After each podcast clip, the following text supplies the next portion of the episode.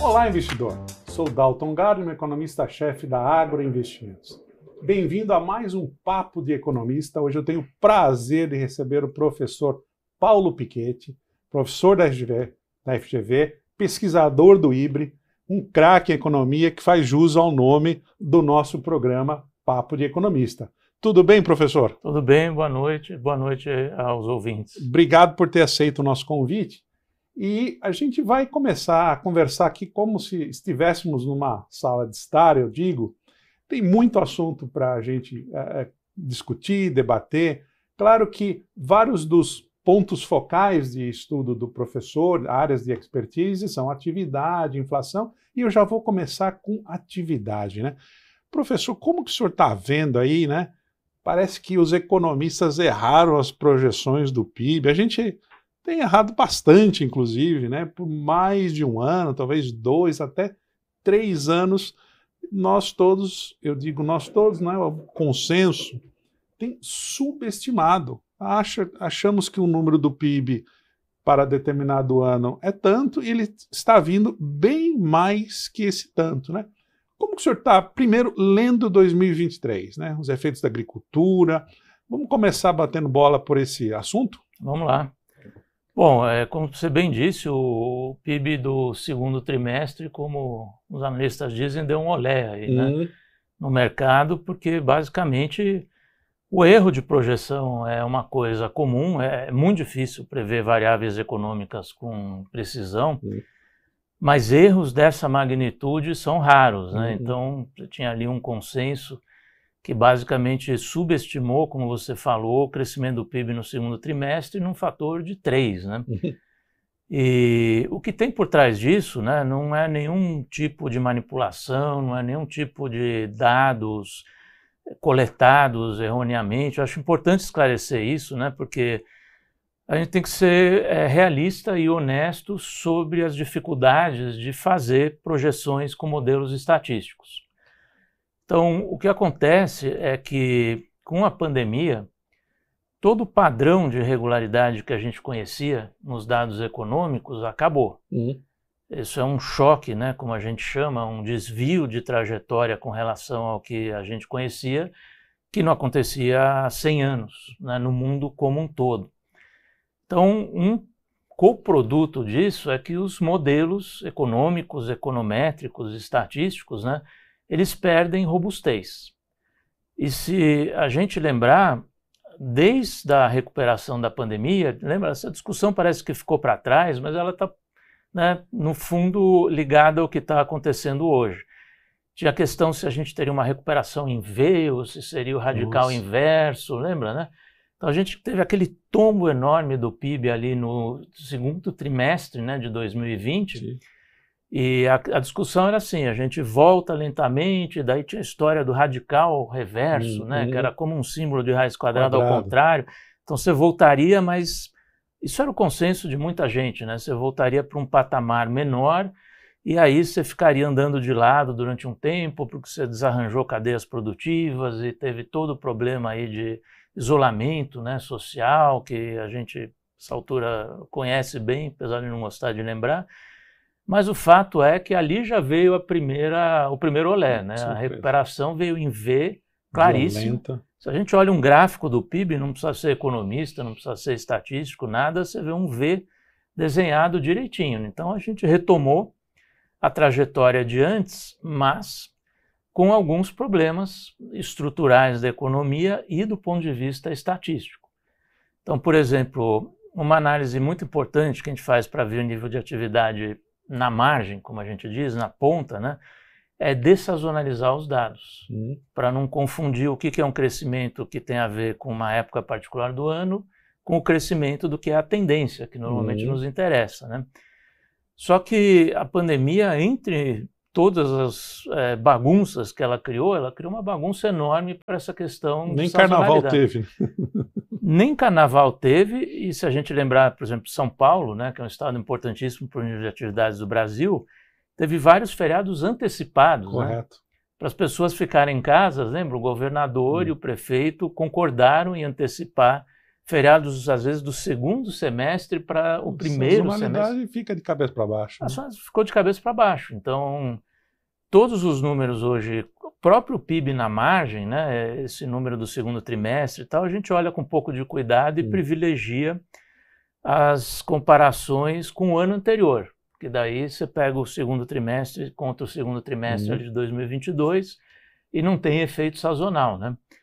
Mas tudo isso para dizer que tem essa dificuldade, a gente está sistematicamente subestimando. A gente uhum. começou o ano falando crescer menos de 1%, já tem casas aí é, falando em crescer 3 ou mais por cento, quer dizer, é um uhum. erro enorme, né? Uhum.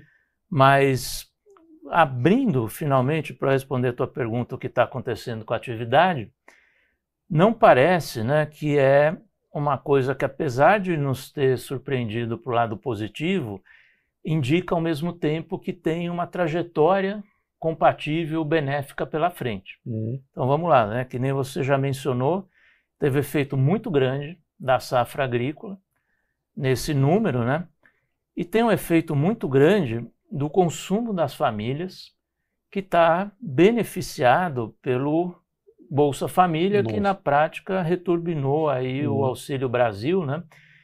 E isso criou condições para você sustentar comércio, serviços, mas não criou condições para a gente ter uma aceleração do crescimento, realmente olhando para esse número e falando, não, realmente, como a gente subestimou, vamos levar isso em consideração, atualizar nossa compreensão sobre o que está acontecendo e imaginar que vai ter um crescimento muito maior pela frente. Uhum. Não é o caso.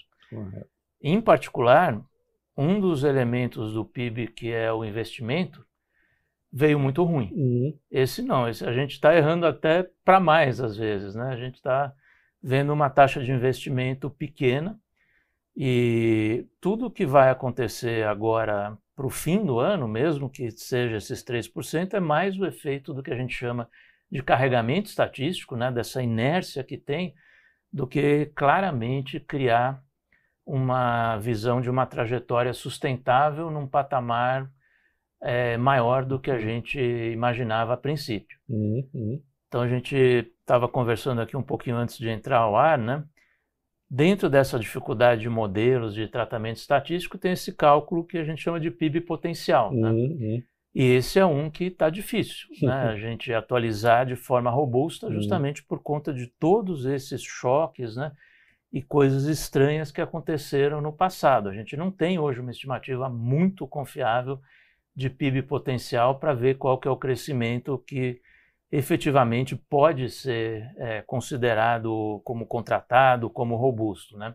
Então esse é o cenário agora. Veio um número animador, mas com a análise cuidadosa do que está por trás dele, vem também um cuidado de imaginar que a gente tem vários desafios pela frente e, infelizmente, não tem aí um crescimento é, garantido, não só para o próximo semestre, né, até fechar o ano, mas para os próximos anos também, até onde a gente consegue ver agora.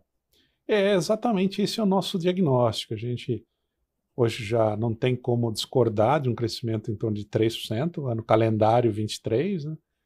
Mas quando a gente olha 24, a gente está num, num business aqui, num negócio de prever. Né? Você uhum. tem que uhum. prever sempre, tentar acertar o máximo, errar o menor número de vezes possível.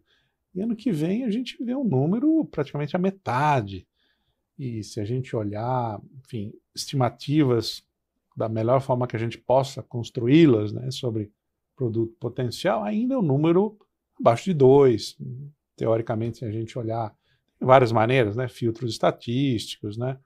É, provavelmente o número ainda é muito baixo, então de um e-mail, se a gente lá utilizar, por exemplo, relações de inputs de capital e trabalho e produtividade, né? Uma função de produção, tecnicamente como a gente fala, os números também não dão muito diferentes do que um e-mail, né? Dois, talvez, dependendo com, conforme a gente torture os dados, como a gente brinca, né?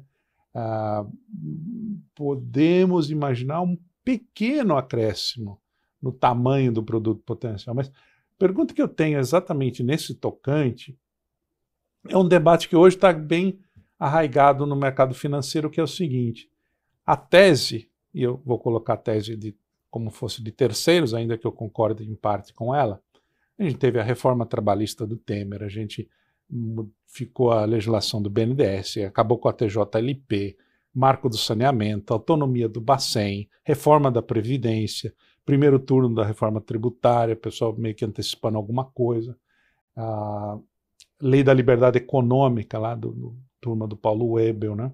Bem ou mal, arcabouço fiscal. Né? Arcabouço né? fiscal, teto de gastos e arcabouço fiscal, bem ou mal, a gente não ficou desprovido de uma regra fiscal, né? Que, enfim, bem ou mal, lá o teto de gastos serviu para ancorar expectativas, depois veio a pandemia, aí tudo meio que perdeu o sentido original, né? Dentro do crédito suplementar, mas, enfim, aí o arcabouço fiscal hoje ainda dá um, alguma, alguma com, com, constrição, né? A expansão do gasto. Mas a tese que, que eu queria explorar contigo, professor, é a seguinte: é, faz sentido a ilação, né? olhar esse conjunto de reformas e afirmar que elas são possivelmente responsáveis pelo esse aumento que a gente pode discutir na próxima pergunta de quanto do produto potencial? É, esse é um ponto interessante até porque hoje a gente conheceu a ata né, da última uhum. reunião do Copom e é um dos fatores que o próprio Banco Central aponta como candidato para essa uhum, explicação. Uhum. Mas ele próprio chama atenção ao mesmo tempo que, olha, a gente precisa de um tempo para é, ter certeza disso. Né? Então, por exemplo, se for olhar um número que tenta aproximar isso, na, no IBRE, para quem estiver interessado, na, na, página do portal do IBRE, é aberto ao público, né? tem o link do, do Observatório de Produtividade uhum. da Economia Brasileira. Né? Então, se a gente fosse traduzir todos esses ganhos aí das reformas trabalhista e tudo mais em alguma coisa que a gente já pudesse enxergar do tipo uma função de produção, você teria um crescimento do PIB potencial que viria por um aumento de produtividade. E é isso que o IBRE faz, né, e atualiza trimestralmente. E voltando à questão da dificuldade que a pandemia criou, esse é um, é um dos indicadores que a gente ainda está é, com pouca segurança de ler e apontar um caminho desses. Né? Nos últimos trimestres, a produtividade voltou a crescer no uhum. Brasil, depois de cair muito, mesmo antes da pandemia. Né? Ela já vinha caindo antes. Só que durante a pandemia, como é que a gente calcula a produtividade? Né? A produtividade é, é justamente essa é, ideia intuitiva, é quanto que um trabalhador consegue transformar horas de trabalho em produto efetivo seja um produto físico, como o caso de um produto industrial, seja um serviço, o que for, né? E a maneira que a gente conhece isso são os dados que o IBGE coleta mensalmente na pesquisa é, de amostragem domiciliar, a PNAD contínua. Uhum. Então tem duas perguntas-chave ali, né? Hum.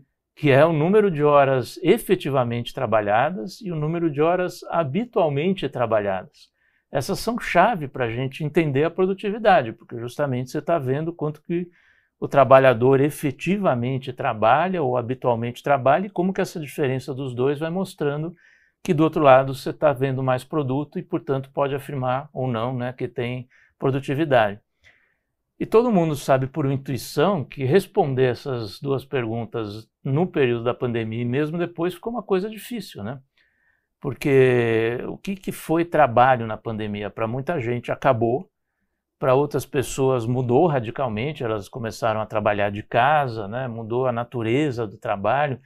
Então, esses dados ainda estão confundindo a gente e ainda impedindo para fazer uma afirmação taxativa de, olha, a gente está vendo um crescimento de produto potencial, voltando né, à nossa uhum. questão aqui, que vem de produtividade. A outra coisa é ainda um ambiente um pouco cauteloso com relação a essas reformas, né? porque todas elas foram ganhos enormes, só que algumas a gente infelizmente tem politicamente alguma ameaça de retrocesso, caso do saneamento hum. é, é, o mais sensível. Passou raspando deles. e ainda Passou tem. raspando, mas é uma coisa que né, afeta para frente. A gente está vendo agora toda a discussão aqui no estado de São Paulo, eventualmente da privatização da Sabesp. Então é um ambiente político que está ligando tudo isso, né?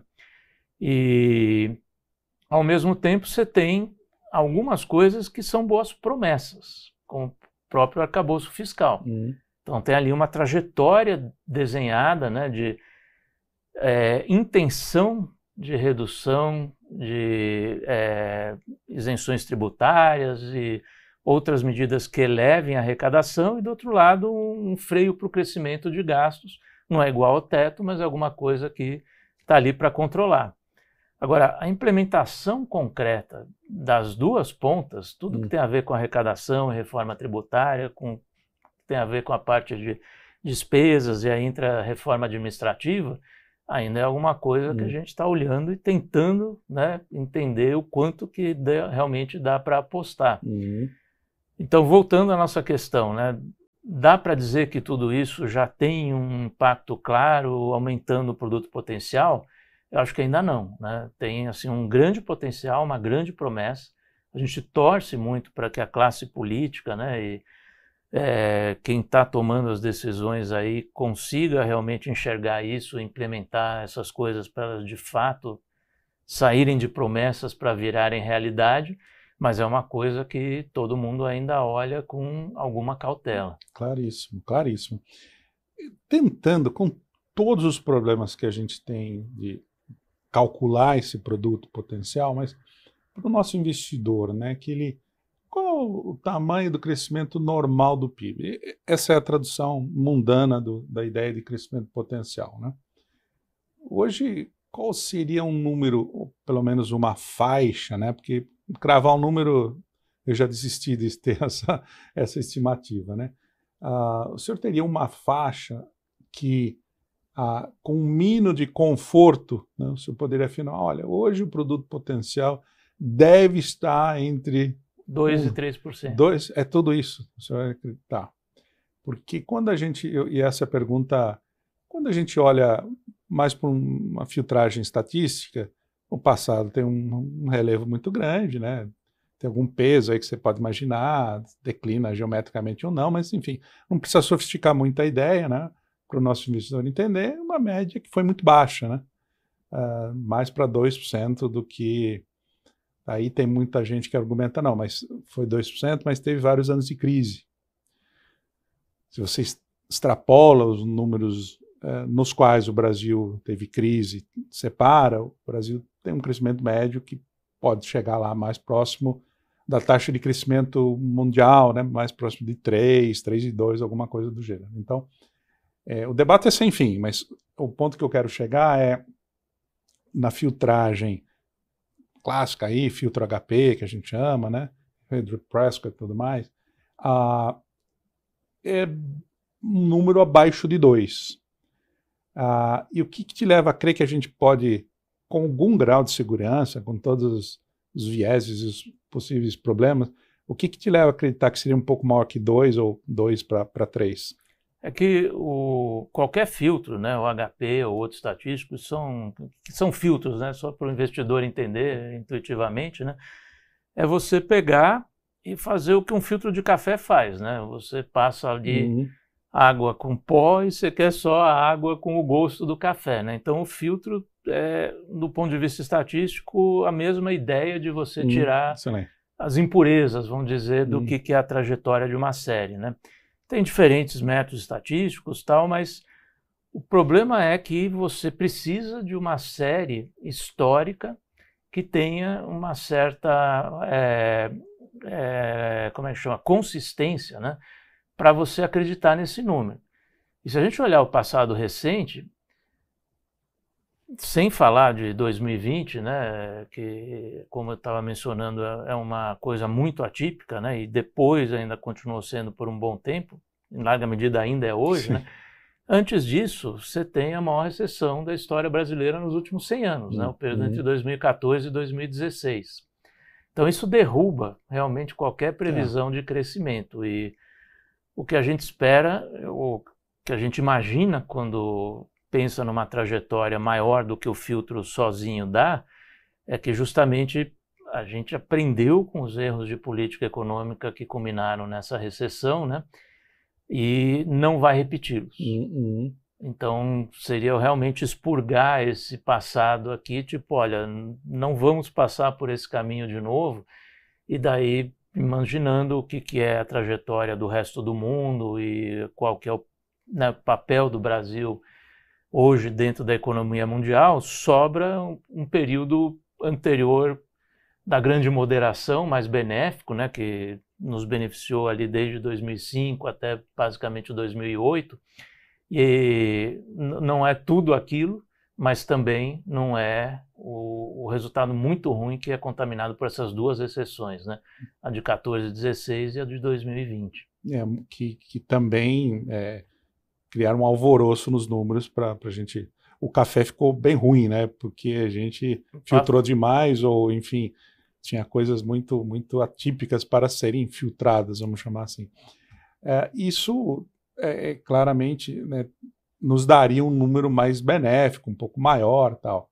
É, e já fazendo um contraponto, quase que jogando aqui, fazendo o papel do advogado do diabo, né? É, a gente também tem que entender que, mesmo se a gente extrapolar antes de 2016, antes de 2015, mas o mundo passou 20 anos, e mesmo com a crise financeira internacional de 2008 2009, o mundo cresceu bastante, os Estados Unidos cresceram bastante, China até recentemente cresceu muito, né? sem contar a década de 10 tudo mais, né? a primeira década do, do, do século. Então, eu creio que também a gente tem que ponderar o que é praticamente imponderável aqui, é que o mundo talvez não esteja nem um pouco perto do que foi aquele motor de crescimento dos últimos 10, 15, 20 anos. Né? Talvez a gente é, além das tradicionais formas de incerteza, camadas de incerteza de PIB, como calcula produto potencial investimento, a gente tem também esse reflexo de fora. Né? Imagine se a China é um caso típico, né? China cresceu dois dígitos por duas décadas, crescimentos de 7, 8, 9 viraram norma mesmo num período de menor crescimento, ainda menor crescimento eram é, possíveis serem vistos números de 8, 9%. E hoje, China, possivelmente, a gente tem que botar um número mágico na cabeça de crescimento entre 3 e 4, 3 e 5. Anos bons 5, anos ruins até abaixo de 3, né? Então, é, é um mundo também que a gente está reparametrizando tudo, né? Uhum. A ideia do... Tem os ceteris paribus, que talvez o primeiro conceito, certamente o primeiro conceito em latim que os economistas aprendem. Né? Eu tenho um amigo, só fazendo um parênteses, que diz que você vira economista a primeira vez que você usa ceteris é, paribus numa frase para argumentar e, alguma coisa. Eu, eu, imagino, quando tudo muda, até procurei lá, no latim lá, né? Não falo latim, não entendo, mas procurei. A gente está parecendo que eh, estamos lá no ceteris paribus, né? Quando tudo muda, fica mais difícil a nossa tarefa. Mas, enfim, eh, eu, eu, eu tendo a acreditar, então, que não é nenhuma não é nenhum voluntarismo a gente pensar num PIB potencial acima de 2 com quando a gente faz essas ressalvas, né, recessão 2015, 16. É, próximo ponto que eu queria, que é bastante custoso, bastante relevante para o investidor, né, é inflação. Né? A gente, pegando até a ata do Copom de hoje, né, como um, um começo de história aqui, se a gente tem um crescimento potencial, possivelmente que hiato temos, né, que hiato do produto, se a economia está mais aquecida, é, será que tendo um produto potencial maior, a leitura para a inflação, em tese, seria, bom, estamos produzindo mais, estamos de alguma forma, a economia consegue produzir mais, teria menos problemas em ofertar produtos e serviços, né, bens e serviços. Né, conseguindo consigo concordar com essa, com essa ideia, mas é, ainda volta a questão de nosso desconhecimento de que ponto estávamos, que ponto estamos em termos de produto, e tem muita camada de incerteza na inflação. Né? Parece que ela está voltando no, nos padrões anuais. O mundo ainda seguramente não, não é um, um, trabalho acabado falar que o Fed chegou na inflação que queira, até porque é 3,7% a inflação de preços ao consumidor nos Estados Unidos, a meta é 2%. Nesse sentido, eles estão muito mais distantes que nós em entregar hum, estabilidade de preço conforme a meta rege, né? Então, é, mas eu já me, me, me, antecipei aqui. Como que o senhor está vendo a inflação em 23, para a gente não, não ter muito. dar um pouco de redução de escopo aqui para a gente. Não, vamos né? lá. É, a inflação ela está voltando a acelerar, né? A gente conheceu também agora o IPCA 15, voltou a chegar a 5%, né? Mas tudo isso era esperado, né? Uhum. A gente uhum. sabia que a base de comparação do segundo semestre ia ser muito desfavorável, porque justamente foi o período da eleição, da desoneração de combustíveis e tudo, né? Então, assim, se a gente olhar a inflação cheia, ela realmente vai terminar o ano ali em torno de 5%, o que não é um número confortável, né? Uhum. Porque é bem acima da nossa meta de 3,25, mesmo que a meta agora tenha entrado num calendário não tão estrito quanto antigamente, quanto era, né? Teve essa mudança do Conselho Monetário Nacional, mas enfim, é um número que todo mundo vai olhar ainda, né? Mas eu acho importante enfatizar, é, olhar para outras é, medidas de, de, variação de preço também para ter uma ideia melhor, né? Porque assim, a gente fala inflação, inflação, IPCA, né? Mas se a gente for pegar o manual de, de, de macroeconomia, o IPCA não está medindo inflação. Né? Uhum. O IPCA está medindo o custo de vida e inflação para o manual é um aumento persistente no nível de preços e contínuo, né? Então tem essas medidas alternativas que são os núcleos, né, que são outro tipo de filtro também, que justamente tentam separar o que, que é uma coisa tipo o aumento do preço da gasolina que a gente está tendo agora do que são os outros 300 e poucos itens né, que fazem parte de um índice como o IPCA. Os núcleos têm uma leitura um pouco mais favorável. Eles vêm desacelerando, e apesar né, de serviços estar sendo ainda puxado por esse poder de compra maior da população, pela resi resiliência do mercado de trabalho, mas eu acho que a gente devia começar né, no Brasil uma discussão também de balizar a política monetária olhando para indicadores que reflitam melhor justamente os efeitos da política uhum, monetária. Uhum, uhum porque se a gente tem um choque de preço de uma commodity como o petróleo no mercado internacional, não adianta o Banco Central aumentar o juro quanto for, uhum. ele não vai fazer o preço da gasolina ser menor. Ninguém uhum. financia a gasolina, não tem canal de transmissão de juros. A gente até tentou, mas é por outros é, motivos. A gente até tentou, mas não a nível do consumidor. Não deu né? certo, mas... Mas é, a gente tem alguns indicadores, tem vários núcleos que uh, os bancos calculam, o próprio Banco Central calcula, nós na Fundação calculamos, e tem também um índice novo, então eu vou aproveitar para falar dele porque eu acho importante, né? Sim. Até porque ele está reproduzindo um dos números que o Fed nos Estados Unidos olha.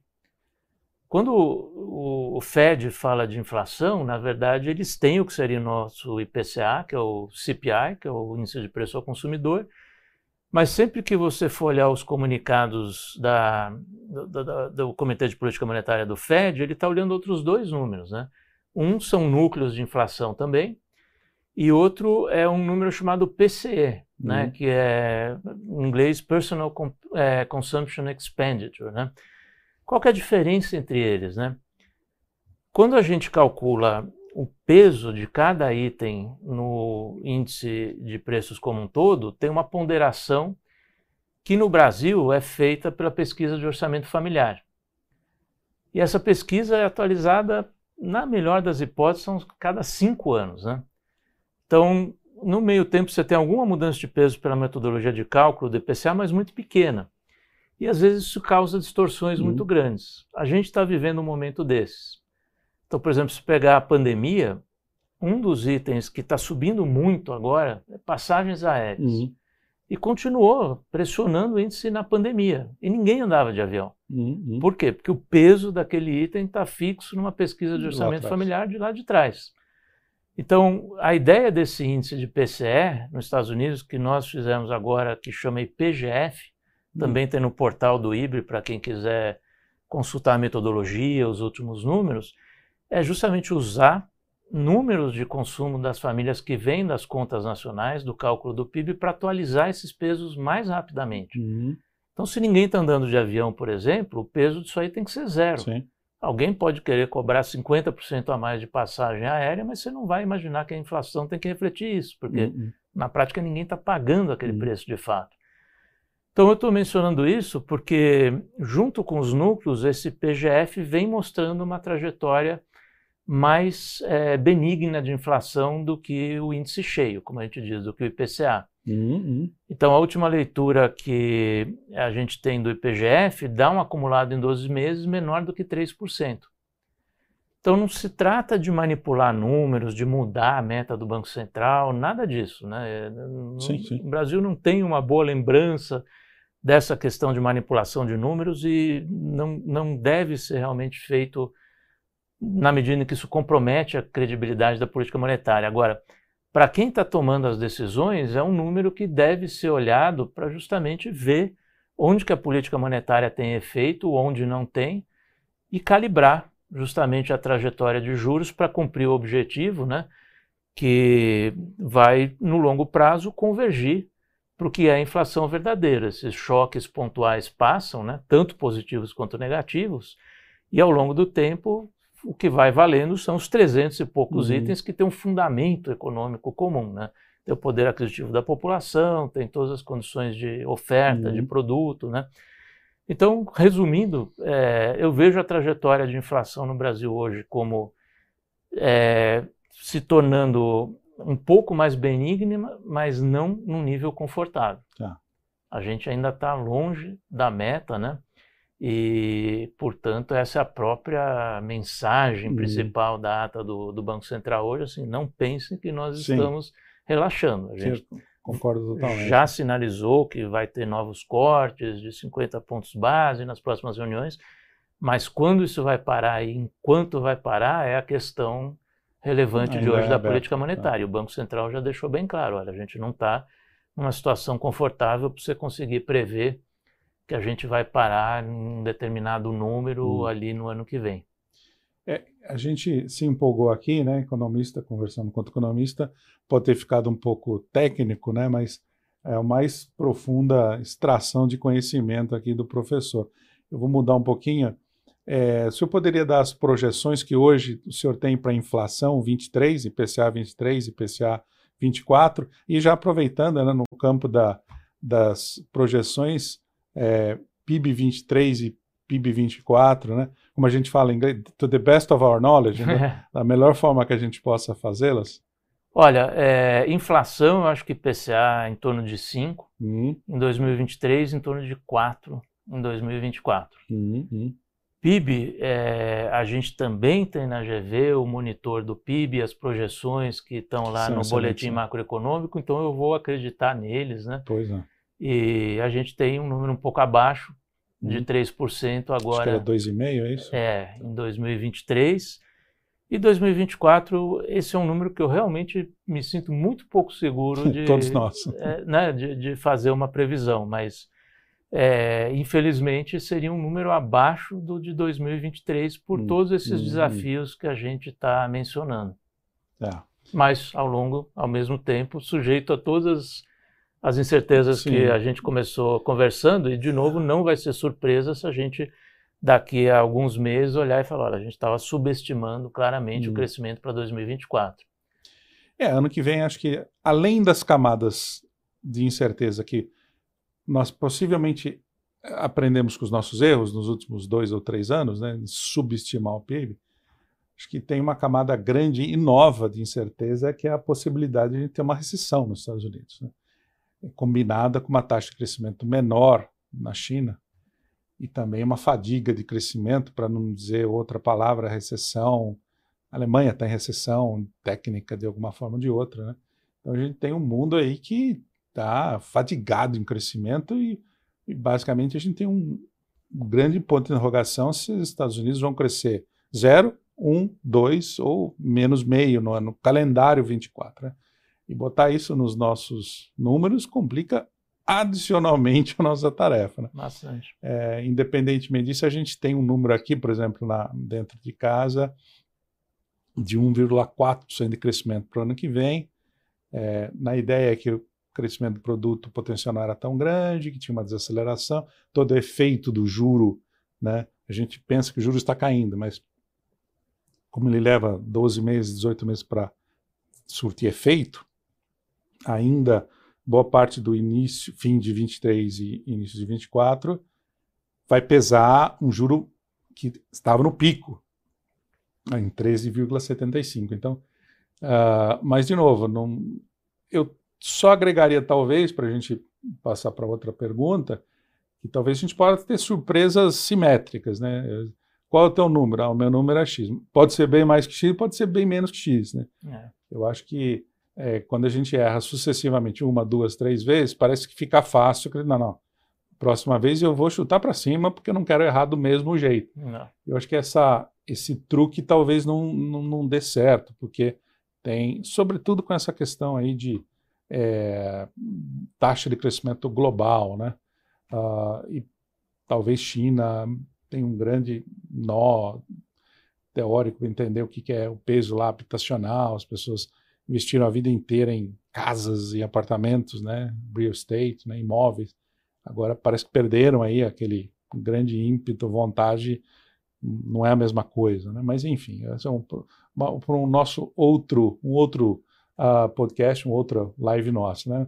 Eu queria te perguntar uma, uma última pergunta sobre uh, também um debate que começou a surgir economi entre os economistas, que era, a gente chama de potência de política monetária. Né? É, eu não cheguei a concordar em nenhum momento que a gente tinha perdido a potência de política monetária. Eu acho que a gente tinha lags, né, defasagens que a gente foi aprendendo, né? Podem ser, por definição, elas são né, ah, longas e variáveis, como dizia o Milton Friedman. Né? Eu acho que a gente deixou o juro muito baixo, por vários motivos, inclusive a pandemia é, de maneira até expedita, quando a gente descobriu que ela era muito baixa, subiu bastante, até mais cedo que o resto do mundo e mais forte que o resto do mundo. Eu vou lá 3,75, os futuros até bem mais que isso. E a economia começou a sofrer um pouco. A questão hoje é que ela está desacelerando muito pouco gradualmente. A gente não. Até, até agora a gente está discutindo só coisas boas no PIB, né? 3%, será que é isso, né? Uh, então a, a pergunta vai justamente: será que tem algum tipo de defasagem, tem algum conjunto de forças aí que sugere que a política monetária, o crédito está desacelerando ba bastante, né? Então, eh, será que a gente tem aí, a, em vez de pensar só 24, mas esse fins de 23 e começo de 24, será que é, é, é, é plausível imaginar uma desaceleração mais forte na economia? A gente começou a ter um primeiro sinal né, importante de aceleração agora, apesar do número do PIB, da resiliência tal. Se a gente abrir alguns números, isso já está aparecendo. A arrecadação já é o primeiro sinal Correto. amarelo. Né? Correto. Três meses de queda, surpreendendo até. Né? É, tem uma questão hipertécnica, se a recuperação né, de alguns impostos já devia ter entrado ou não. Parece que estavam contando isso, não aconteceu ainda, né? Mas o fato é que são três meses seguidos e aí não tem nenhum efeito sazonal, nada. A gente está comparando com o ano passado. E a indústria também, né? A indústria, ela é incrível porque mesmo tendo uma participação cada vez menor no PIB, ela é muito correlacionada com os ciclos de forma uhum, geral, né? Uhum. E a indústria está andando de lado, assim, todo esse entusiasmo, né? Com o PIB, assim, não, não chegou na indústria. O nível da indústria está muito próximo de 2015, né? Tá. Impressionante, né? É, tem algumas histórias diferentes dentro da indústria. Uhum. Então, por exemplo, esse aumento da, do poder de consumo com transferências e o mercado de trabalho ajudando, está pegando o setor de não duráveis e semiduráveis. Uhum, uhum. Isso tem alguma recuperaçãozinha. Mas daí você pega bens de capital, a gente mencionou investimento no PIB muito ruim, bens de consumo duráveis também apesar de todo o estímulo aí para automóveis que a gente teve, já está mostrando desaceleração clara Isso, também, né? Eu acho a grande incógnita é a construção civil. E a construção hum. civil fez o que a gente imaginava durante a pandemia, quando os juros caíram na mínima histórica, né?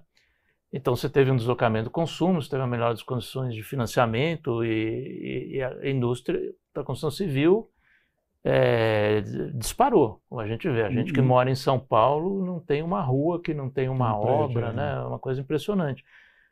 Eu acho que a verdadeira incógnita, falando das defasagens, né, do poder da política monetária, é agora, né? Uhum. A gente viu um crescimento muito grande, a gente sabe que tem uma diferença grande entre juros de habitação, porque tem os créditos direcionados, Direcionado. então, óbvio, ela não é um para um para a Selic, mas está subindo Uhum. e não está perdendo o fôlego no mesmo eh, ritmo né, que você esperaria com o aumento de juros. Então, tem essas surpresas, mas eu acho assim, o poder da política sobre o nível de atividade da política monetária, ele vai aparecer. Ele já está aparecendo, esses Uhum. primeiros sinais que eu mencionei, e acho que eles tendem a se intensificar daqui para frente, porque você tem que lembrar que mesmo com a redução da taxa de juros, a gente ainda está num patamar muito alto né, de taxa de juros reais. Ótimo. Muita gente aqui agradecendo, né? O Tiago falando excelente, aula top, parabéns pela aula. Afinal, temos um professor aqui, né? É, eu, então, a gente já está chegando a quase 45 minutos de, de conversa, professor. Queria passar a, a- bola para o senhor e encerrar o nosso call aqui. Se tem alguma coisa que a gente deixou de conversar, algum um fechamento aqui geral da nossa conversa, né? Peço desculpas porque o papo de economista é para ser um pouco mais técnico, aprofundar um pouco mais para fazer com que você aí em casa tome a sua decisão da melhor forma possível, né? A gente vai ter um enorme número aí de outras lives e outros eventos para discutir especificamente investimento. Essa aqui no nosso papo de economista é para ser um pouco mais aprofundado, a gente, como se diz em inglês, pick uh, your brain, né? A gente foi a fundo no- nas questões. Claro, o Agro Insights está lá para toda sorte de outras informações que você pode obter. Mas, professor, super obrigado. Passo a bola aqui para fechar o nosso encontro hoje. Tá bom. É, eu vou começar agradecendo o convite, a paciência de todo mundo que acompanhou a aula. Eu tenho esse viés, óbvio, de Hum, professor. Excelente. Mas eu queria deixar essa mensagem assim, para as pessoas que gostam de acompanhar a economia, prestar atenção nos números e no que eles significam. Né? Uhum. Previsões econômicas não são fáceis. Se Uhum. fossem, eu falo para os meus alunos que eu estava na praia Uhum. com meu laptop mandando comprar e vender ativos Uhum. e ficando rico, Uhum. mas é, o que tornam elas fascinantes e eu Uhum. acho que quanto mais o público entende as dificuldades e as nuances das projeções, melhores decisões eles tomam e melhor apoio político ele dá, né, o público em geral, para quem está tomando as decisões realmente fundamentadas em boas informações, em números de qualidade. Então fica esse recado para o público olhar com carinho as estatísticas econômicas. Excelente. Muito obrigado, professor, e até a próxima. Eu que agradeço. Obrigado a todos e até mais.